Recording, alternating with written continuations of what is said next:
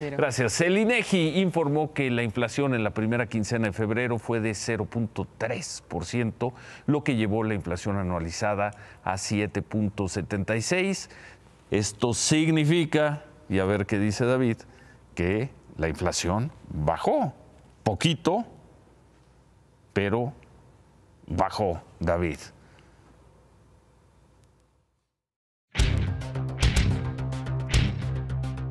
No se hagan bolas, la inflación está muy alta y no está cediendo, no está bajando la inflación y debemos estar Bajó muy preocupados. de la anualizada bajó un poquito, Sí, de, pero de bajó. 7 punto- de 7.8 a 7.76. 7.91 decíamos, No, a 7.80. 7.76. Bueno. El último dato Sí, es sí, sí, 7.80. Bajó de 7.80 a 7.76. O sea,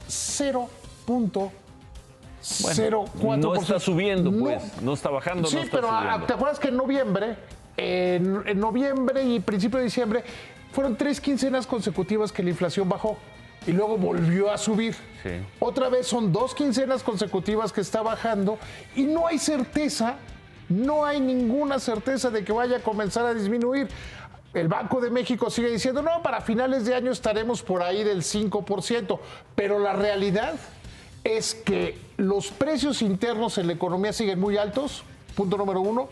Punto número dos, la inflación no subyacente, que es la que le quitas los precios estacionales y todo eso, tampoco está bajando y que las gallinas siguen teniendo frío.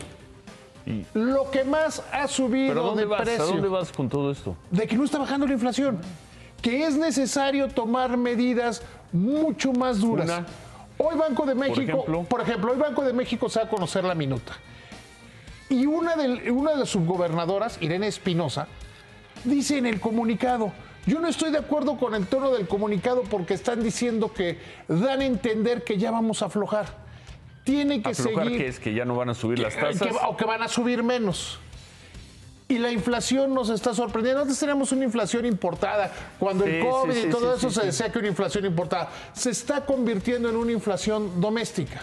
Lo que más está subiendo, por eso te decía del huevo, ha subido más de 30% en el año. Entonces se tienen que tomar medidas ¿Pero cuáles? medidas de apertura económica para atraer importaciones, medidas de seguridad para bajar los costos de las carreteras y hacer un pacto económico mucho más grande. El que se hizo, el PASIC y su segunda Hace parte, la año. PASIC, no está funcionando porque es muy limitado. Se creyó que iban a tener un poder dominante en el mercado y que todos los iban a seguir. Yo diría, de entrada, una de las cosas que funcionaría sería que la Profeco, en lugar de andar eh, hablando de las gallinas si tienen frío o no, sí. que haga una revisión de la cadena huevo-pollo, porque se están generando especulaciones. Eso sí sería importante. A ver si te hacen caso. Y la inflación está muy alta, está al doble de la meta fijada por Banco de México. Y llevamos más de un año así.